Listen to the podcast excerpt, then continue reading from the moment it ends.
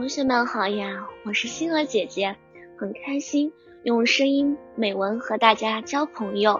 今天星儿姐姐将和大家分享的文章是：懂得欣赏，欣赏其实并不难，任何事物都有值得你欣赏的地方，哪怕是一棵草、一只麻雀、一根蜡烛，它们都值得我们欣赏。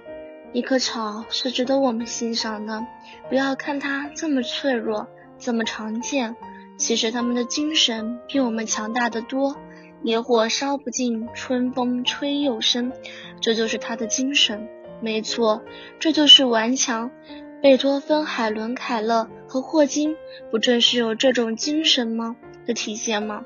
难道不值得我们欣赏吗？一只麻雀也是值得我们欣赏的。一只麻雀呆呆地站在地上，一条猎狗向它走来，露出了锋利的牙齿。老麻雀突然从树上冲了下来，拼死保护自己的幼儿。猎狗最终走开了。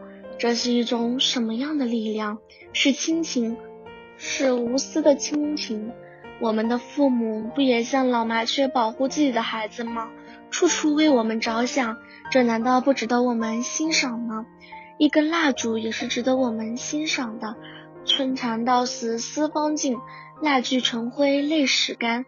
这是古代诗人对他的赞叹。以前电灯不普遍时，蜡烛便经常与老师陪伴。